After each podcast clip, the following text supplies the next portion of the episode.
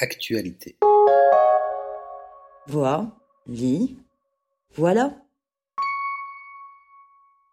Cigale, de Sean traduit de l'anglais par Anne Krief, chez Gallimard Jeunesse. Depuis Monsieur de La Fontaine, la cigale s'est parée des pires vices. Paresseuse, voire dilettante, plus prompte à taper cent balles à la besogneuse fourmi qu'elle est glanée par le fruit de son labeur. Personne ne s'est interrogé, à l'exception d'un petit édito dans Actualité, sur les véritables déboires de la cigale. Car à vrai dire, dans la fable, il n'est nulle part dit que la cigale a passé la chaude saison les doigts de pied en éventail. Bien au contraire, elle a chanté et dansé tout l'été. Quoi? La cigale serait, alors une sorte d'artiste, qui pour ses concerts donnés n'aurait pas été justement rémunérée? Sans salaire versé, la voici en effet dans le plus grand dénuement, à quémander un prêt à cette radasse de fourmis. On connaît la morale. Dame Fourmi passe pour vaillante et laborieuse, quand la cigale, une fois l'hiver et la fin des représentations venues, devient alors une bête à charge pour la société. Misérable capitalisme financier. Sean auteur australien, n'a peut-être jamais eu le plaisir de goûter aux vicissitudes du fabuliste. Il n'empêche, sa cigale en costume gris béton n'en subit pas moins les affres de l'ère industrielle, option tertiaire. Pauvre insecte, dans un affreux bâtiment, elle occupe un poste ingrat, saisissant des données absurdes depuis 17 ans. Jamais un remerciement, jamais de prime, ni de reconnaissance. Et quand vient le jour de son départ, c'est sans un adieu qu'elle est limogée. Mieux, son employeur dictatorial réclame qu'elle nettoie son poste de travail sans autre forme de procès. Cigale, rebut de la société des hommes, méprisé, molesté, vit dans un monde de gris sans aucune nuance. Pas de salaire non plus. Coucou, monsieur Lafontaine. Elle loge entre deux cloisons de l'entreprise pour ne pas déranger.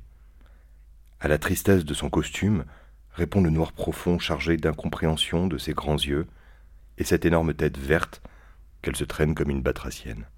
Licenciement sec, situation misérable, Cigale virée de son poste n'a plus qu'à grimper les étages pour se réfugier sur le toit de l'immeuble.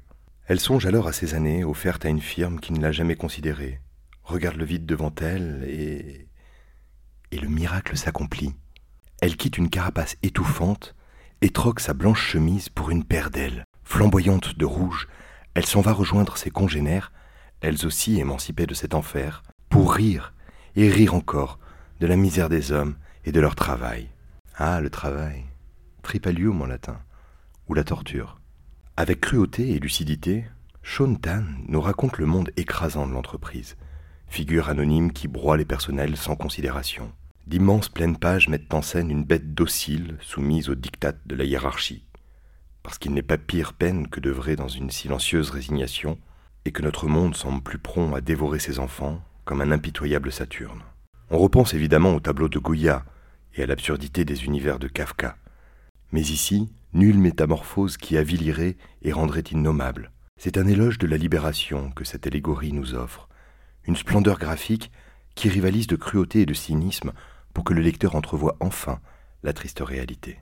D'ailleurs, Sigal, avec ses phrases alambiquées et sa grosse tête verte, rappelle sans peine un certain maître Yoda, créature pluricentenaire et hautement sage, qui s'était réfugié dans des marécages pour demeurer en ermite. Mais Sigal nous offre l'espoir, et par la virtuosité des illustrations, réalisées à l'huile à partir de sculptures, nous emporte enfin vers un monde meilleur, où comme le chantait celui qui ne conquit probablement pas la toison, Envole-moi, envole-moi, envole-moi, loin de cette fatalité qui colle à ma peau. Envole-moi, envole-moi, loin de cette fatalité qui colle à ma peau.